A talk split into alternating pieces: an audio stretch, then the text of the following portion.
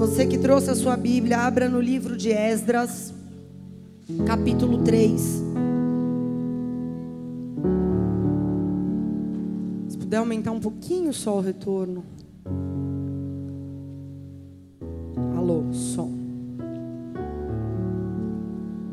Esdras, capítulo 3.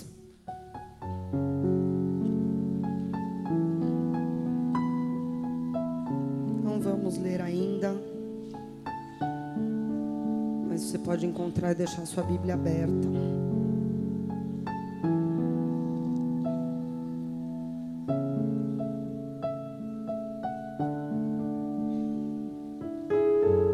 Amém. Vamos fazer mais uma oração pedindo que o Senhor use essa palavra para curar as nossas almas, para libertar as nossas vidas, para trazer restauração, para ressuscitar aquilo que está morto, para nos derramar sobre nós um espírito de fortaleza, capaz de romper qualquer barreira dentro da nossa alma, amém?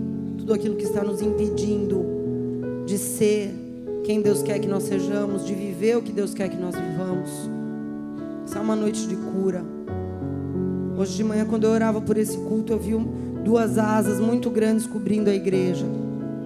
Eu vi Deus cobrindo com muita misericórdia, com muito amor a igreja nessa noite. Deus tem algo poderoso para curar no teu coração, para fazer na tua alma. Eu tenho certeza e convicção disso. Por isso, abre o teu coração. Não deixa que nada impeça o Senhor de agir. Amém? Não sou eu, eu só estou emprestando a minha voz. É Deus que tem algo para fazer poderoso na sua vida. Não coloque suas expectativas em mim, mas a palavra de Deus hoje é poderosa para transformar a tua história. Fez isso na minha. Amém? Coloca a tua mão sobre a Bíblia, vamos orar. Pai, como nós louvamos agora, Senhor. O Senhor nos ama como nós somos, mas o Senhor não nos deixa como nós estamos. E como é bom saber que o Senhor insiste, mesmo quando nós teimamos, não queremos enxergar, quando as feridas são tão profundas que nós já nos esquecemos delas ou não reconhecemos mais. Tua verdade é a luz que nos conduz, Senhor. Como nós louvamos, Senhor, a tua palavra é o remédio que nos cura, Pai. Por isso, vem com a tua cura nessa noite. Vem com a tua libertação, vem com a tua liberação sobre as nossas vidas.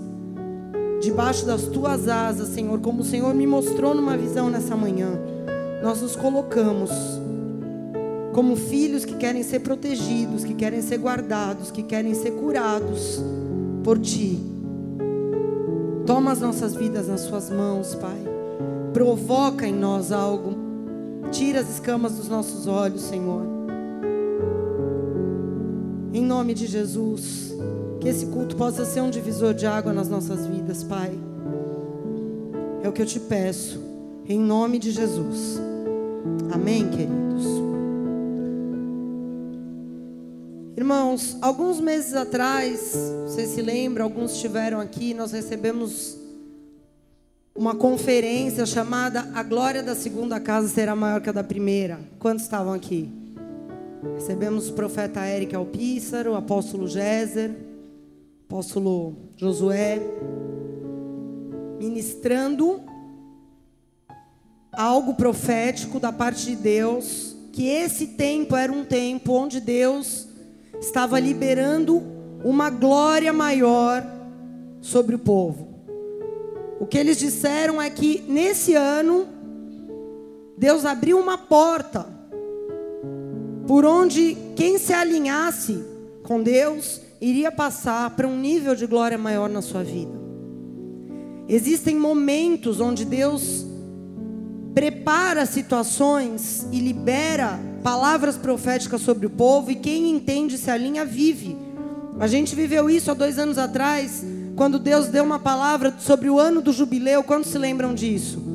E muitos viveram coisas tremendas naquele ano, porque quando ouviram, receberam.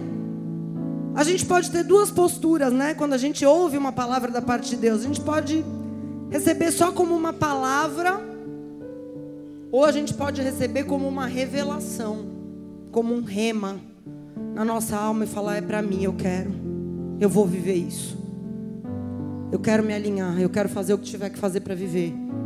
E o que esses profetas vieram fazer aqui alguns meses atrás? Eles vieram dizer isso. É um tempo onde Deus está dizendo para a igreja que é um tempo de glória maior. E que a glória que vem agora é maior do que o que você já viveu primeiramente com Deus.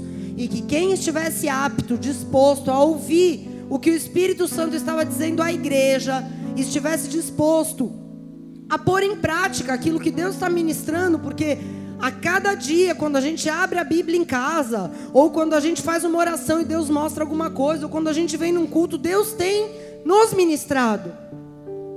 Diretamente ou indiretamente, através de pessoas, Deus tem falado. Amém? Mas tem quem quer ouvir e tem quem não quer ouvir. Tem aqueles que querem enxergar o que precisa ser mudado e tem aqueles que não querem enxergar.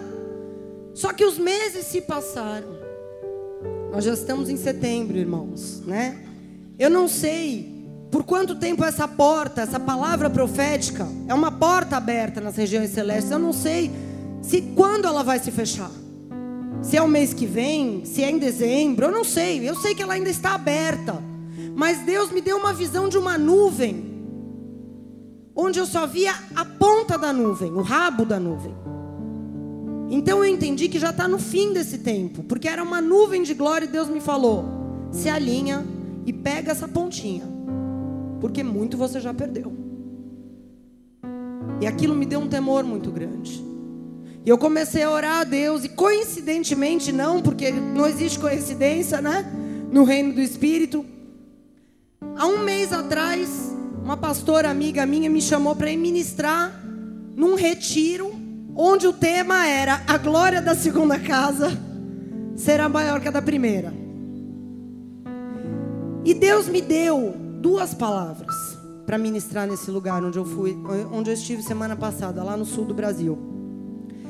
A primeira palavra é a que eu vou pregar hoje.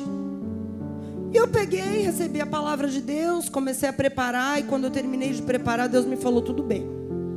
Agora você vai colocar em prática antes de você ir para o sul. Falei, eu? O que tem a ver com isso aqui? E Deus começou a me mostrar cada coisa, irmãos. Coisas que eu não queria mexer, que eu não estava disposta a cutucar.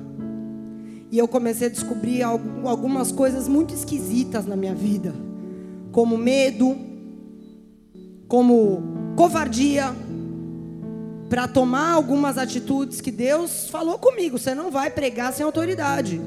Então você quer pregar? Tudo bem, pode ir. Agora vá com autoridade, vá com unção. Então a Bíblia fala que a palavra de Deus ela nos corta, né? A gente diz sempre quando a gente prega uma palavra, porque cortou primeiro, Deus me fez de carne moída para eu estar aqui hoje. Em picadinhos. Não foi um corte no coração. Mas eu percebi que era necessário, porque eu vi o que aconteceu lá em Balneário Camboriú quando essa palavra foi pregada. O que aconteceu de cura e de libertação na vida daquelas pessoas. Porque a verdade é que traz cura, a verdade é que provoca a liberação de unção. Então, primeiro tinha que ser verdade na minha vida. Amém? E eu falei, Deus, eu preciso compartilhar isso com a minha igreja também. Se isso, foi, se isso é tão poderoso e eu vi tanta coisa maravilhosa acontecendo ali, eu falei: a minha igreja precisa receber essa palavra do Senhor.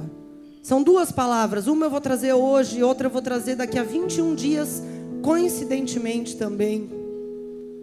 Eu senti no meu coração da gente entrar num jejum, aqueles que sentirem também ao final desse culto, sacrifiquem algo a Deus nesses 21 dias, para romper algo de glória maior na tua vida.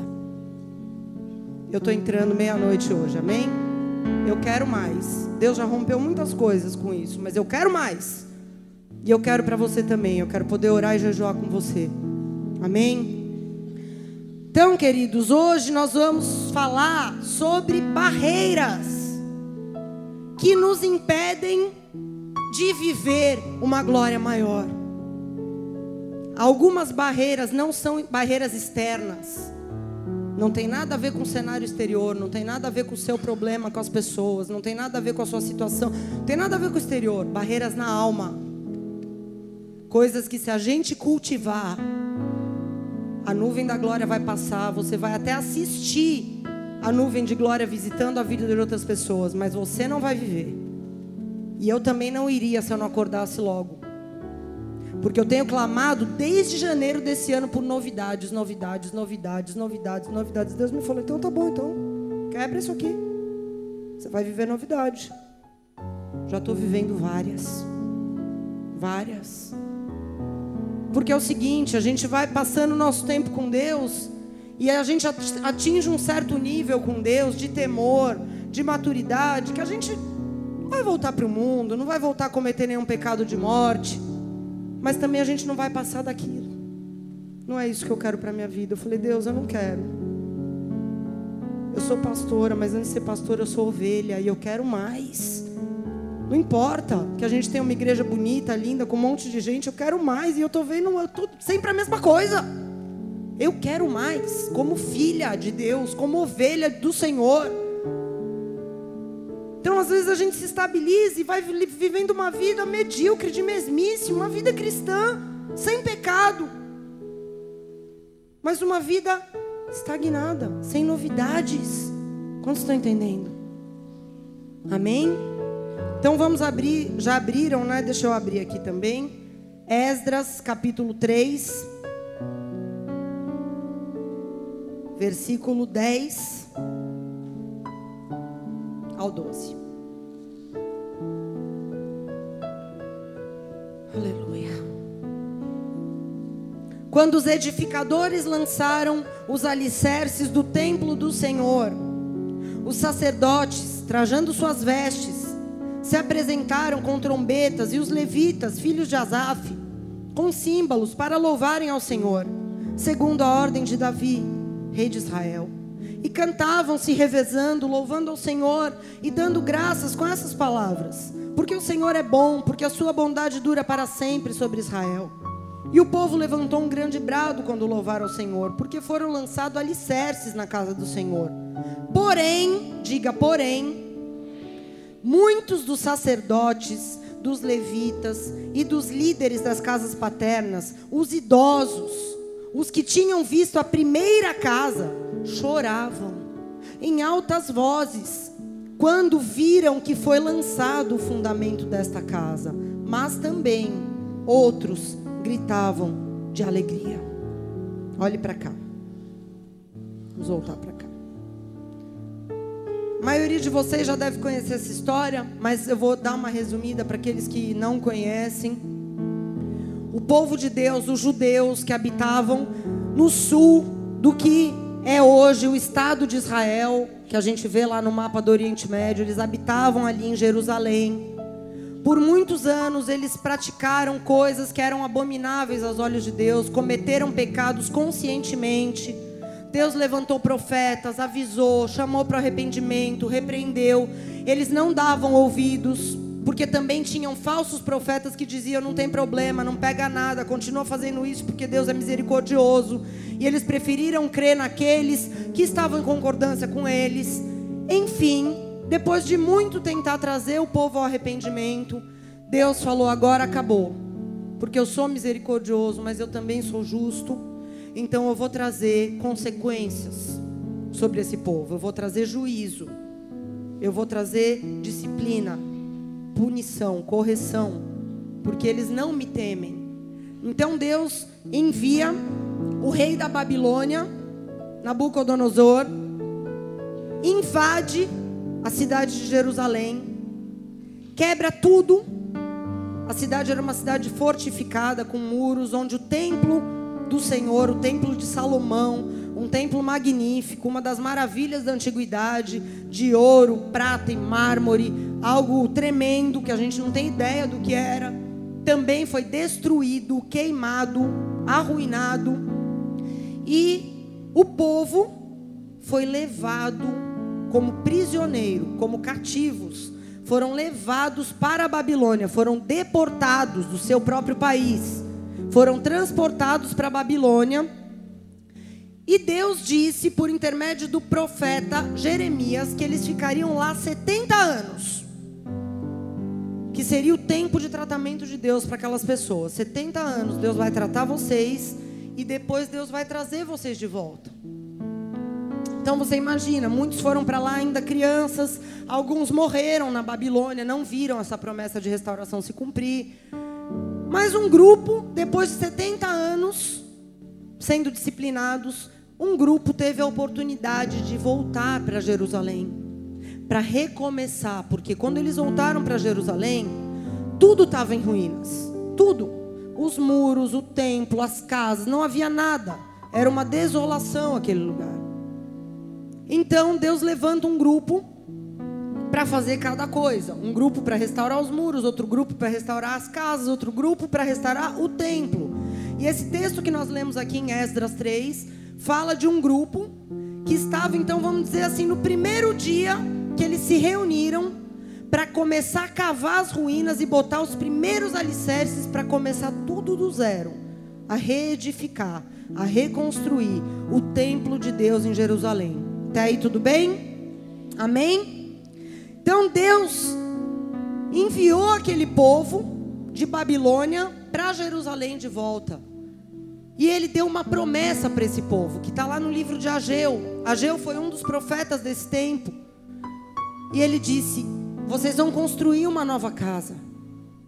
E a glória dessa segunda casa será maior do que a da primeira. Ageu prometeu. Deus levantou Ageu para encorajar, porque eles olhavam não dava muito ânimo aquilo que eles estavam vendo, mas Ageu levantou um profeta para falar: não se incomodem com o que vocês estão vendo. Trabalhem, porque a glória dessa segunda casa será maior que a da primeira. Vocês achavam aquela casa magnífica, maravilhosa. Vocês viam a minha visitação, porque a nuvem de glória, a palavra diz que enchia o templo e que as pessoas não podiam nem ficar de pé. Tamanha era a presença de Deus, mas ele disse: Não se compara à glória que eu estou liberando depois que vocês edificarem essa outra. Deus levantou esse profeta. Essa palavra está lá em Ageu, capítulo 2. Então, Deus promoveu um momento onde ele disse: essa é uma nova estação para esse povo. E é isso que está acontecendo agora. É isso que os profetas vieram aqui no começo do ano dizer. Deus está trazendo uma nova estação sobre aqueles que derem ouvidos. Tudo bem?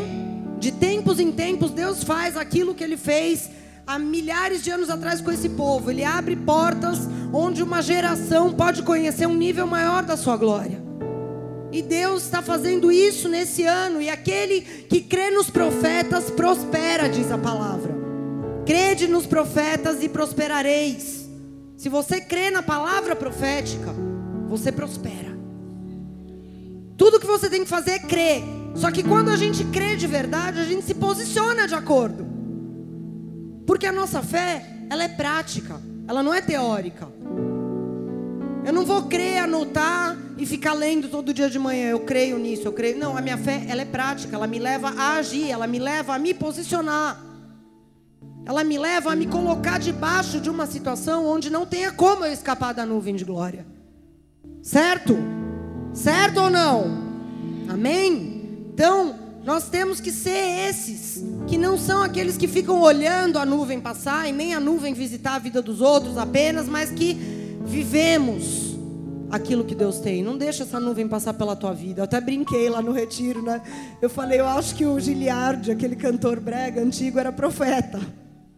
Porque ele cantava aquela aquela nuvem que passa lá em cima sou eu. Vocês lembram dessa música? Eu falei, eu acho que ele estava profetizando, né? Deus falando que a nuvem de glória estava indo embora. É Deus passando. E se você ficar olhando e não, não se posicionando, você vai ver a nuvem e vai falar: Meu, e agora? Como Deus me mostrou, pega o rabo da nuvem enquanto é tempo. Tema. Amém? Eu estou dizendo isso porque a minha intenção nessa noite é despertar você para perceber barreiras que talvez tenham dentro de você que você não percebe, porque eu só percebi depois que Deus me deu essa palavra. Não era uma coisa que eu sabia, ignorava e fingia que não estava vendo. Para mim isso não existia. Mas quando a palavra vem, você olha a palavra como um espelho, você enxerga que aquilo existe. E aí você não sabe o que você faz. Aí, aí ou você ignora ou você se arrepende e vai para cima.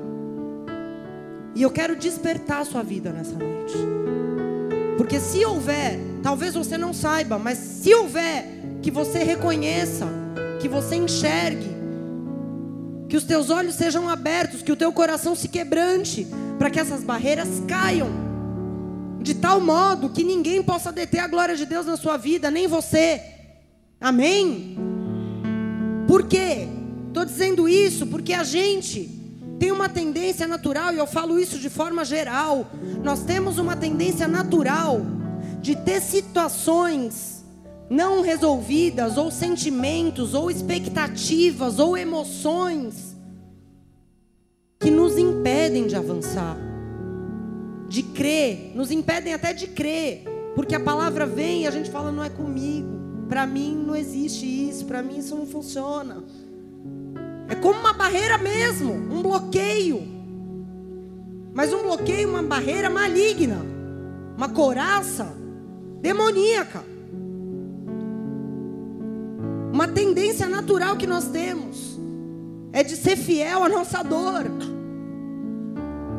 mais do que as promessas de Deus, muitas vezes, de cultivar isso, e isso nos impede de avançar e de receber a segunda glória, e faz de muitos cristãos pessoas falidas diante de um Deus que é cheio de novidades, diante de um Deus que tem poder para mudar qualquer coisa, e a pessoa está ali falida sem expectativa, sem perspectiva, sem esperança.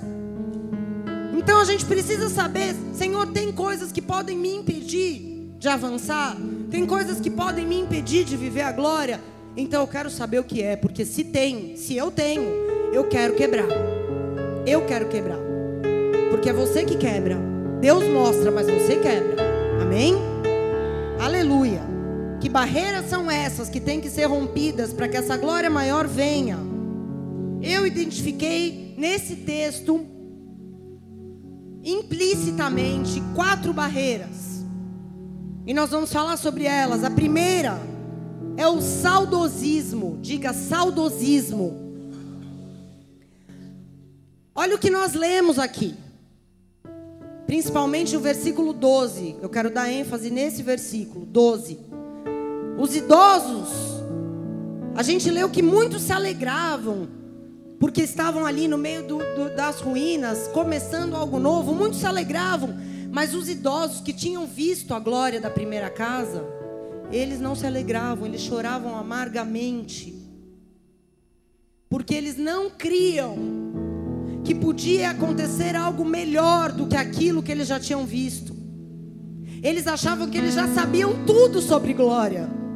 E que o que eles tinham vivido no passado era inigualável. Eles não se conformavam com o que eles tinham perdido.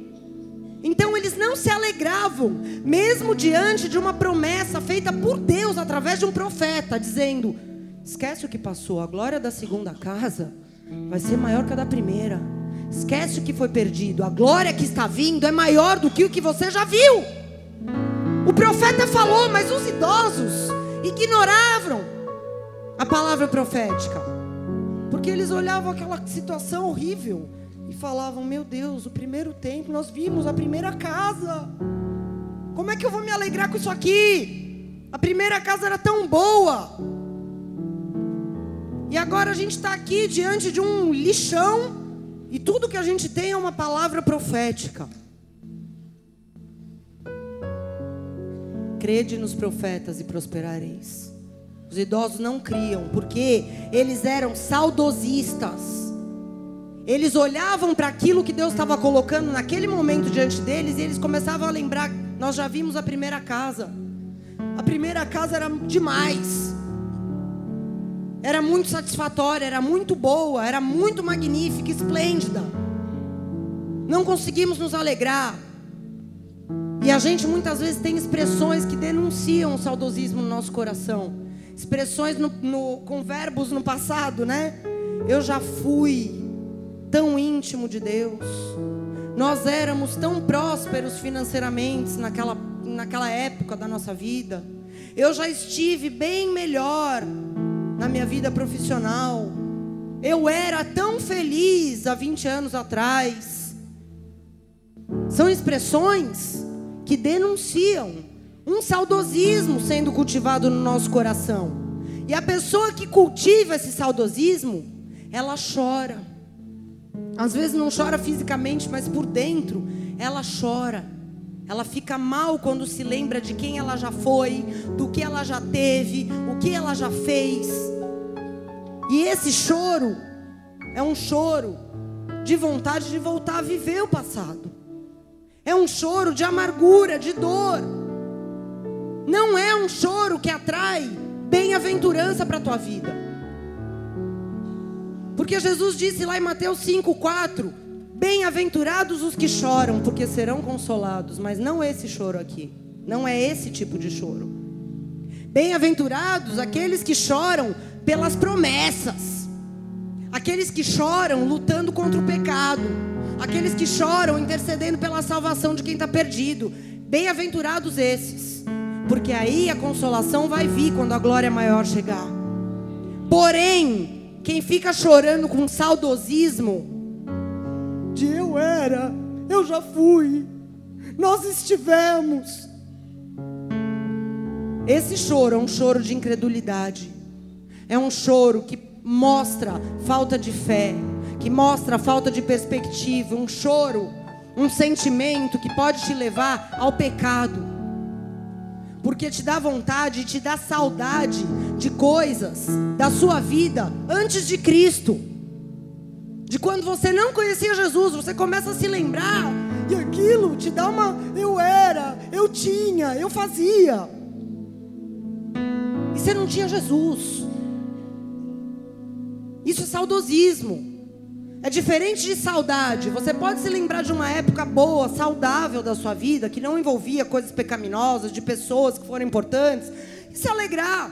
O problema é quando as lembranças se tornam uma prisão e começam a te levar do a duvidar dos propósitos de Deus para a tua vida. Porque o saudosismo, ele produz incredulidade. Porque a pessoa, ela olha e fala, não estou entendendo. Por que, que eu estou assim hoje? Olha o que eu era, olha o que eu fazia, olha o que eu não sei o quê. E aí você começa a ser ingrato pelo que você tem hoje, pelo, por quem você é hoje. Ingratidão é pecado. Se você olha para trás e fica comparando o ontem com o hoje, é porque você perdeu a visão do propósito de Deus para a tua vida. Porque a Bíblia diz que todas as coisas cooperam para o bem dos que amam a Deus. Todas. O deserto também coopera para o bem daqueles que amam a Deus. Só que se você é uma pessoa saudosista, você se esquece disso. Porque você começa a comparar o hoje com o ontem, ao invés de comparar o hoje com as promessas de futuro que Deus tem. Porque Deus disse: a glória da segunda casa será. É futuro. Ele não disse que seria naquele dia, ele disse: será. Trabalhem, se esforcem, porque será. Mas se você é saudosista, você se esquece. Mas quando você entende isso, Todas as coisas cooperam para o meu bem, porque eu amo a Deus. Eu fui chamado segundo um propósito. Então eu estou passando nessa situação. Eu já, minha vida parece que já foi melhor, mas eu estou com Jesus aqui. Deus está comigo nessa fornalha. Jesus não me abandonou. Eu estou vivo. Eu não sou mais escravo de Satanás. Então tudo coopera para o meu bem. E quando eu entendo isso, eu paro de olhar para trás. Eu começo a olhar para frente. E eu falo, eu vou avançar, porque existe uma promessa de glória maior para minha vida. Eu não tenho que ficar olhando para o que eu fiz, para o que eu era, para quem eu fui, para que não sei o que lá que está lá atrás. Porque quem fica olhando para trás não consegue sonhar com o futuro, querido. Estão entendendo? Aleluia!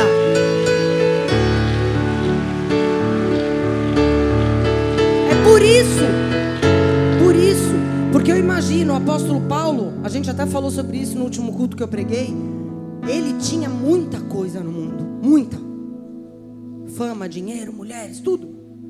E de repente ele se vê lá, sendo tomando paulada, pedrada, tendo que fugir num, dentro de um cesto, naufragando em navio. Então, em muitos momentos ele deve ter sido bombardeado por setas falando: "Meu, o que eu estou fazendo aqui? Olha como minha vida era boa. Olha o prestígio que eu tinha, o conforto que eu tinha, a, a, os títulos que eu tinha." Mas olha o que ele diz lá em Filipenses 3. Eu me esqueço das coisas que ficam para trás e avanço para as que estão adiante. Eu prossigo para o alvo. Ele se esqueceu e resolveu avançar. Porque se você ficar olhando para quem você já foi, para o que você já fez, você não vai avançar. Glorifique o nome dele, porque ele é santo. Ele entendeu isso aqui. Ele entendeu. Tudo isso que eu estou passando coopera para o meu bem, porque eu amo a Deus. Antes eu tinha tudo, mas eu não tinha Deus. Antes eu tinha tudo, mas eu não tinha salvação. Antes eu tinha tudo, mas eu não tinha o Espírito Santo. Hoje Deus está me colocando nessa situação, mas eu estou ganhando autoridade espiritual com isso. Ele foi o homem com maior autoridade espiritual no, no Novo Testamento, dos, de todos os apóstolos. Mas foi tratado e nós estamos sendo tratados. Poucos querem ser tratados. Mas Deus trabalha assim. Deus trabalha assim. Amém? A segunda barreira que eu identifiquei nesses homens que choravam e não se alegravam com a promessa da glória da segunda casa são as dores e traumas do passado. É o oposto do saudosismo. Mas talvez você possa ter os dois convivendo dentro de você. Os idosos choravam porque eles tinham dificuldade em crer no novo. Afinal de contas, eles ficaram 70 anos. A gente fica às vezes sete dias numa situação difícil e já passa mal, né? Agora imagine, eles ficaram 70 anos sofrendo longe da sua terra, longe do seu lugar, como escravos. 70 anos de sofrimento endureceu o coração daquelas pessoas. Foi muito tempo de dor. Eles ficaram com o coração duro.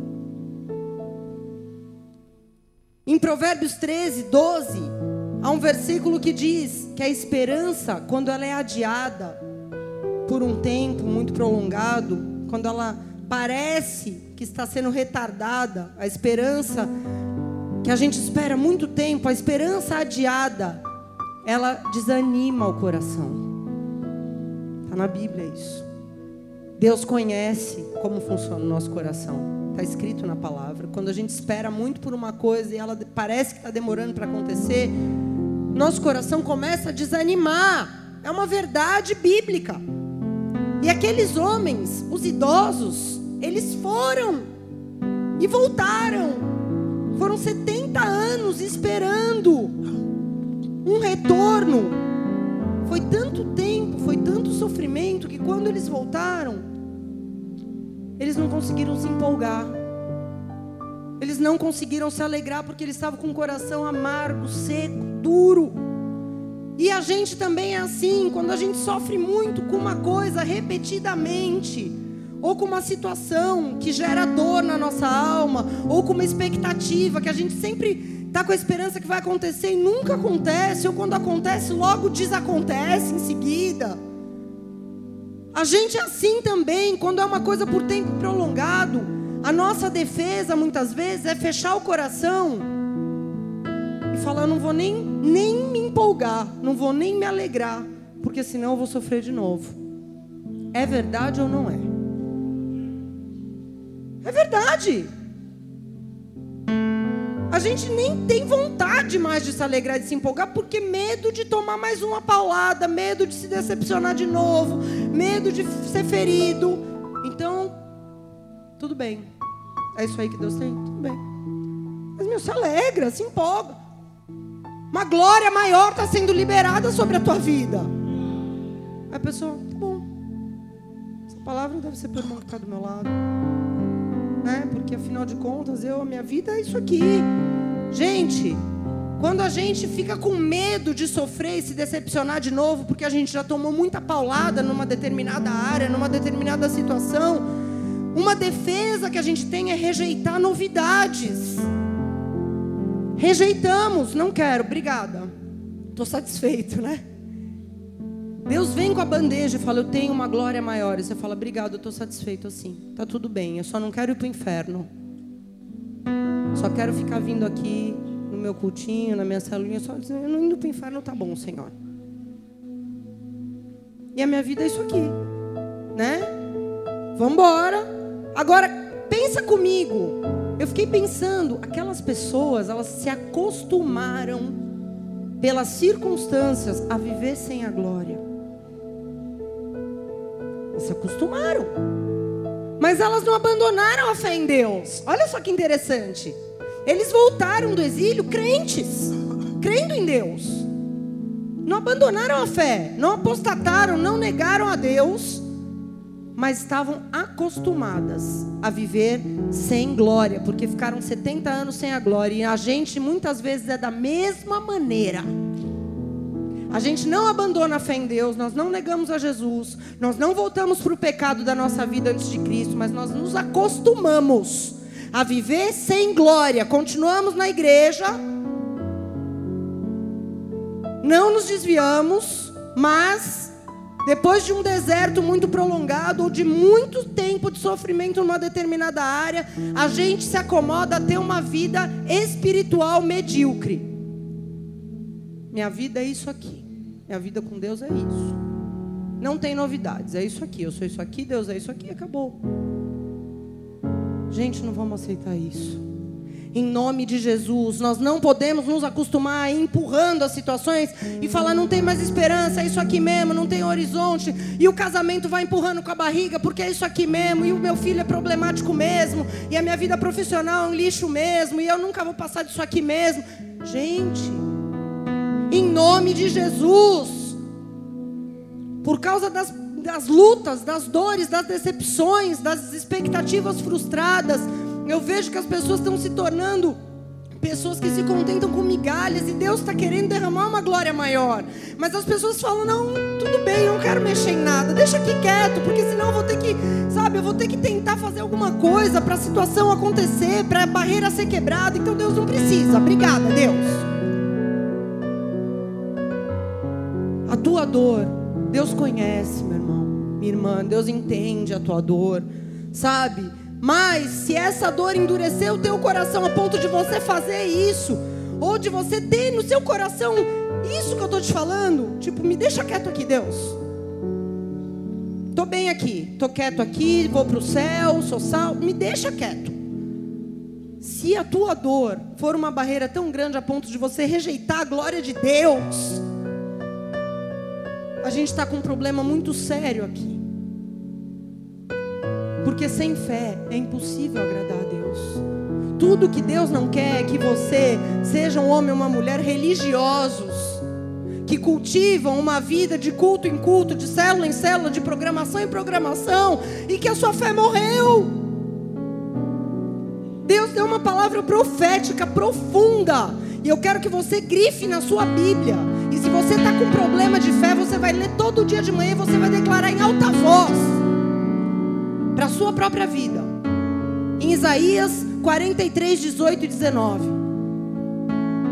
Tem a ver com saudosismo e tem a ver com dores do passado. E o passado, eu digo a você, até o dia de ontem é passado. Amém? Não importa se foi antigamente ou se foi ontem. Deixa Deus renovar a tua fé porque a tua fé vai quebrar essa barreira de dor. Não vos lembreis das coisas passadas, nem considereis as antigas. Eis que faço uma coisa nova. Agora está saindo a luz, porventura você não a percebe. É uma palavra profética para a tua vida. Não considere Talvez seja, eu estou te liberando essa palavra e você já está pensando, mas ontem ela não sabe o que me aconteceu. Não considere. Não considere o que passou. Considere o que Deus está falando. Eu estou fazendo algo novo na sua vida. Uma coisa que está saindo à luz. Deixa ela vir à luz, não a impeça, não a impeça. Aplauda o nome do Senhor.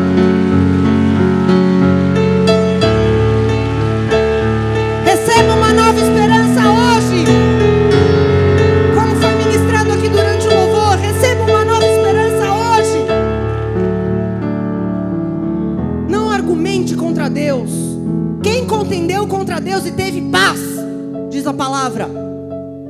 Não arrume desculpa. Ouça. Se Deus está falando, não considere. Desconsidere o que aconteceu até hoje. Na hora que você entrou por essa porta. Pode ter sido hoje. Desconsidere. Porque eis que estou fazendo uma coisa nova.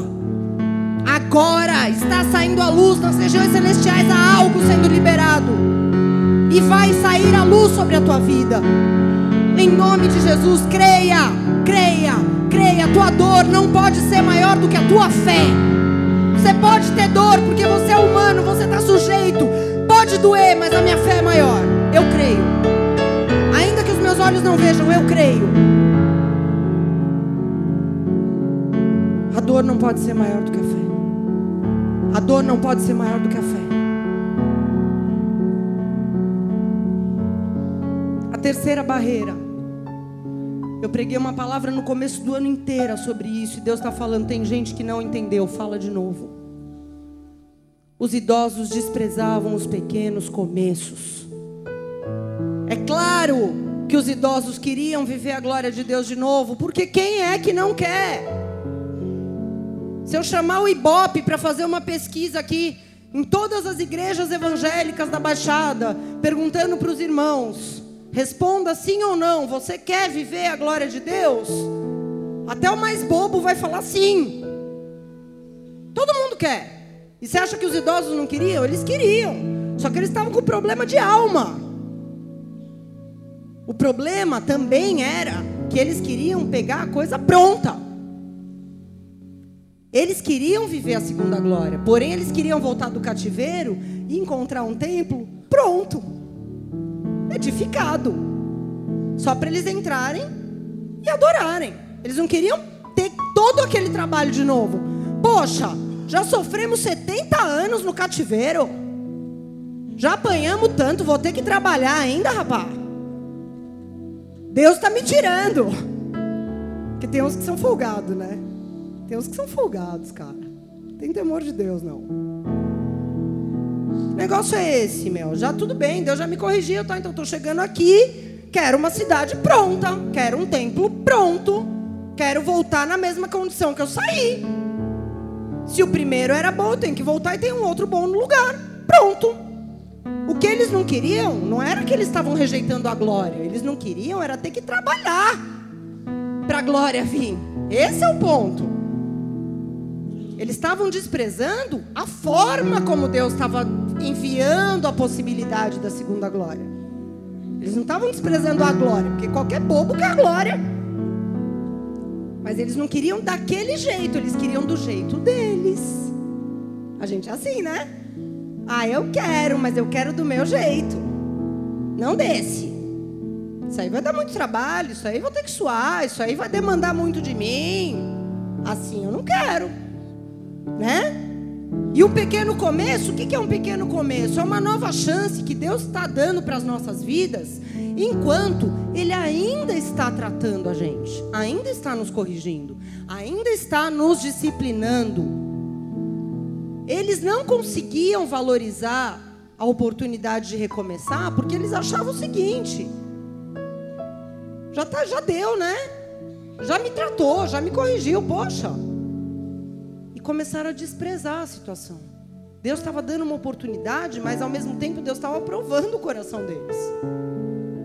E Deus encontrou ovelhas e bodes naquele grupo. Porque teve um grupo que a gente leu, que se alegrou, pulou, cantou, dançou, tocou chofar, tocou tambor e disse que o Senhor era bom. No meio do lixão, o Senhor é bom e a sua bondade dura para sempre. Olha a chance que Deus está dando para a gente. Vamos, vamos arrebentar de trabalhar.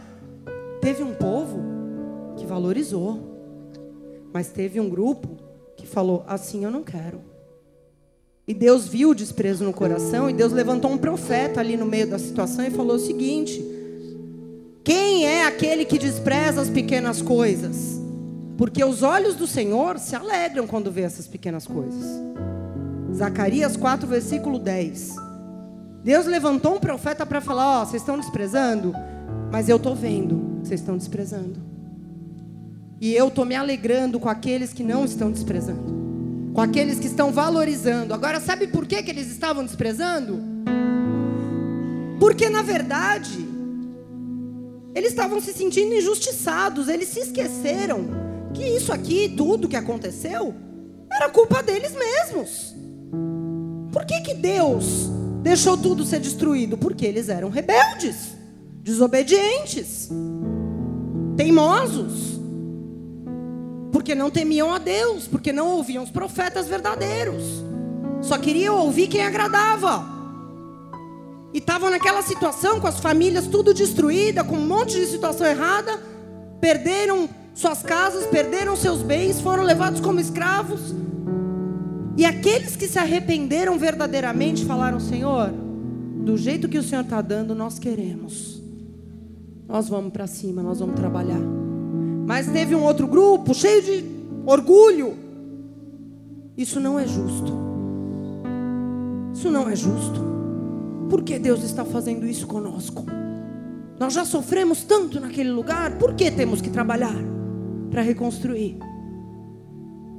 Estão entendendo? Esse grupo ele tinha um orgulho no coração.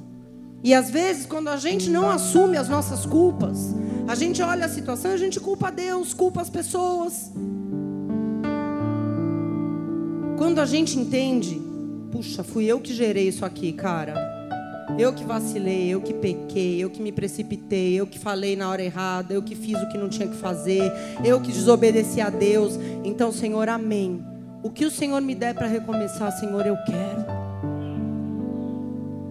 Sou um coração quebrantado, que não despreza o pequeno começo. O que Deus dá, o que Deus coloca, Ele quer. O orgulhoso não. Ele sente um remorso por causa da consequência dos erros dele, porque é ruim, né? Perder as coisas. É ruim. Mas ele quer recomeçar por cima. Ele quer recomeçar por cima da carne seca. Ele não aceita um pequeno começo, um pequeno sinal. Mas eu quero que você entenda isso e tenha um coração quebrantado nessa noite. Porque talvez você possa estar olhando alguma área da tua vida, talvez você olhe seu casamento, talvez você olhe seu ministério, talvez você olhe seus filhos, talvez você olhe sua vida financeira, profissional, até sua vida emocional, sentimental, aí você olha e fala: "Que situação de ruína". Que situação de ruína. Mas essa aparente ruína é parte de Deus tratando a tua vida. É parte de Deus tratando a tua vida. E se você tiver maturidade para entender isso e não for orgulhoso, e não falar, eu só quero se for do meu jeito, do jeito que Deus está colocando, eu não quero. Deus vai trazer uma glória muito grande sobre a tua vida. Maior do que você pediu ou sonhou. Porque Ele é poderoso para fazer muito mais além do que você pediu ou sonhou. Ele é poderoso. Mas eu vou falar uma coisa para você, Deus, se tem uma coisa, se tem uma coisa na tua vida que você pensa, isso eu não posso perder. Porque se eu perder eu morro. Se prepara para Deus tirar. Porque o primeiro templo era tudo para eles. Tudo. Era tudo, era as meninas dos olhos deles, era o primeiro templo. E às vezes a gente coloca coisas ou pessoas na nossa vida nessa situação. Eu não posso perder isso de jeito nenhum. Aí Deus vai e tira. Por causa da rebeldia, por causa da idolatria, porque eles idolatravam aquele tempo. Deus vai e tira. Mas mesmo tendo tirado, Deus vem com misericórdia e fala: agora vocês vão ter uma nova chance. E se vocês forem humildes, vocês vão viver uma glória muito maior dessa vez. Deus levou aquele povo para o fundo do poço. Hoje eu estava lendo uma coisa muito interessante. O fundo do poço é muito bom, porque o único lugar que você tem para olhar é para o alto, de onde te vem o socorro. Fundo do poço você não tem para onde olhar, meu irmão. Você só pode olhar para o alto, de onde te vem o socorro, que é do Senhor. Então, por isso, às vezes, a gente tem que orar, Senhor. Quando a gente vê uma vida que, meu, vai, bate, cambaleia, cai, levanta e. A gente fala, Deus, a gente já orou isso muitas vezes. Leva para o fundo do poço para que Ele possa te encontrar. Porque quando chega no fundo do poço é onde muitos encontram a Deus. Fala, agora eu não tenho mais para onde correr, minhas possibilidades se esgotaram, eu não tenho mais para onde ir. Do chão eu não passo, tenho que olhar para cima. Tenho que buscar ajuda do alto. Aqueles que estão nessa condição são verdadeiramente os que têm que se quebrantar, porque não tem opção, senão vão morrer no poço. Não despreze os pequenos começos. Não despreze. Não seja orgulhoso, não insista que as coisas têm que ser da sua maneira. Agrade a Deus agarrando tudo que ele coloca na tua frente como se fosse o maior tesouro. Porque se você for fiel no pouco, Deus pode acrescentar maior glória sobre a tua vida. Amém.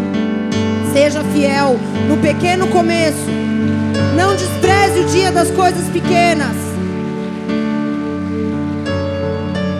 Porque os sete olhos de Deus estão sobre a terra procurando pessoas que não desprezam as pequenas coisas. Muitos desprezam, mas Deus se alegra com quem não despreza. Amém?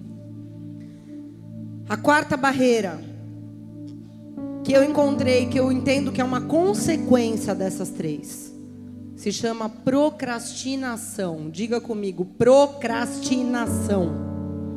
Já vou te explicar o que é.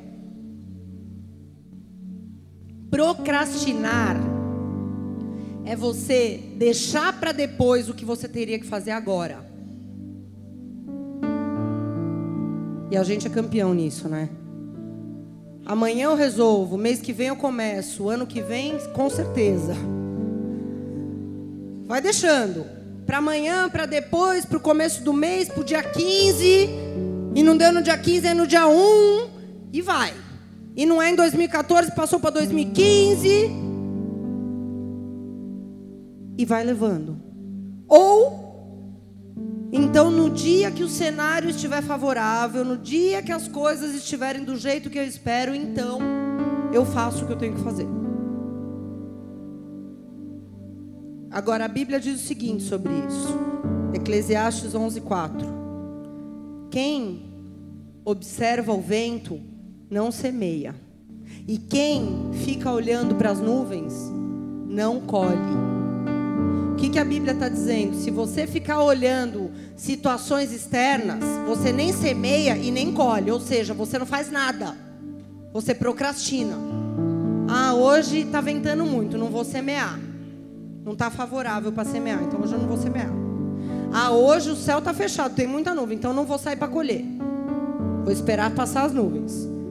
São aquelas pessoas que sempre têm uma desculpa para não fazer o que tem que fazer. Procrastinadores. É o que nós somos muitas vezes. Agora tem que ficar muito claro uma coisa. Deus prometeu mandar uma glória maior nesse tempo. Até quando? Não sei. A janela está aberta. Quando será fechada? Não sabemos. Deus mandou avisar o povo se alinha, que eu estou mandando uma glória maior sobre quem se alinhar. Agora, o que Deus quer que você entenda é o seguinte: você vai trabalhar por essa glória, independentemente, diga independentemente, independentemente. do que eu vejo, do que eu vejo, independentemente das situações externas a mim, das circunstâncias adversas, independentemente. Se Deus falou que vai mandar, eu vou trabalhar. Se Deus falou que vai mandar, eu vou semear. Se Deus falou que vai mandar, eu vou sair para colher. Eu não vou olhar o vento, eu não vou olhar as nuvens, eu vou olhar a palavra profética que está liberada sobre a minha vida. Porque o reino de Deus, ele é tomado à força por pessoas que vivem por fé e não por vista. Se você ficar olhando o ambiente, as pessoas, você nunca vai fazer o que você tem que fazer. Nunca! Porque você está nadando contra a corrente. O reino de Deus é contra a cultura do mundo, é contra os ventos, é contra os movimentos, é contra tudo. Tudo é contra. Mas Deus é a favor. E agindo Deus. Estão entendendo? Aleluia!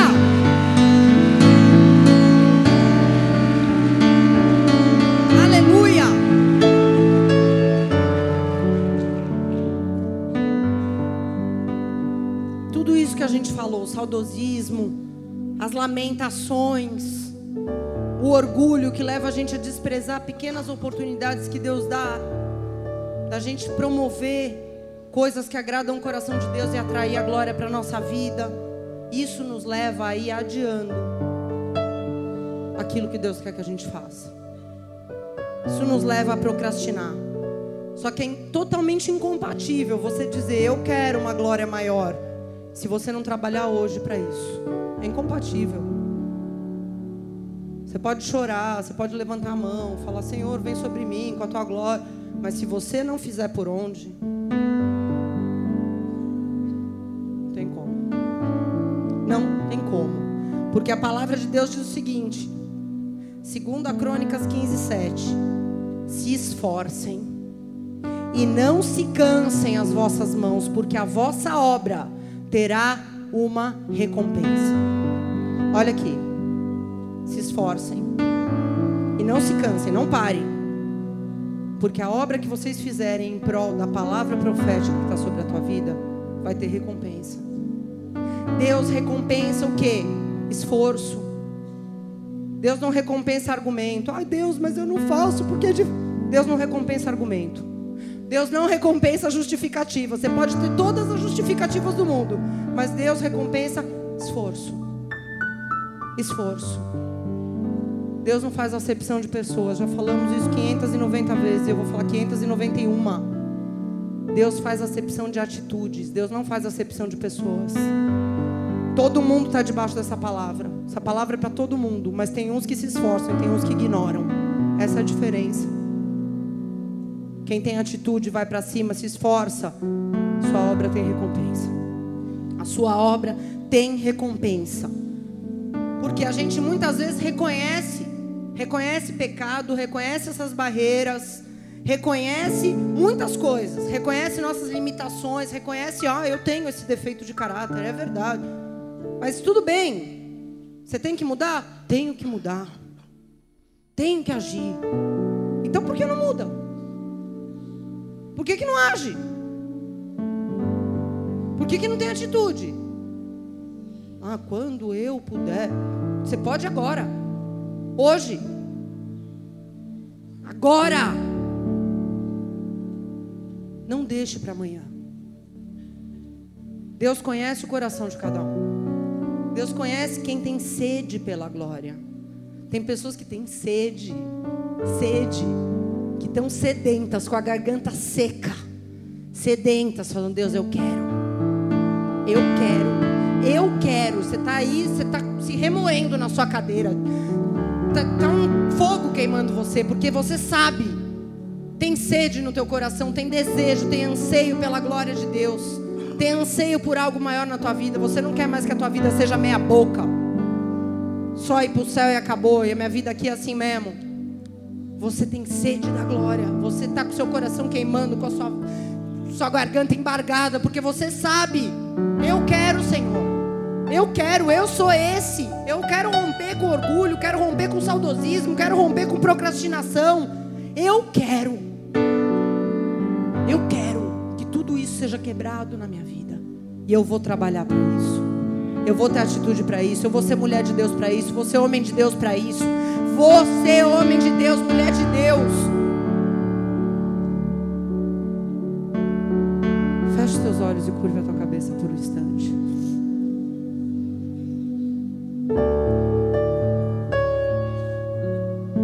A glória de Deus nada mais é do que uma resposta. Uma resposta para quem quebra essas barreiras. Você quebra e Deus responde com glória. Você quebra o saudosismo, Deus responde com glória. Você quebra As dores que te impedem, Deus responde com glória. Você quebra o orgulho e começa a aceitar as pequenas coisas com alegria, como se fosse a melhor do mundo e Deus vem com glória. Você quebra a procrastinação tendo atitudes e Deus vem com glória. A glória de Deus é uma resposta, uma resposta para quem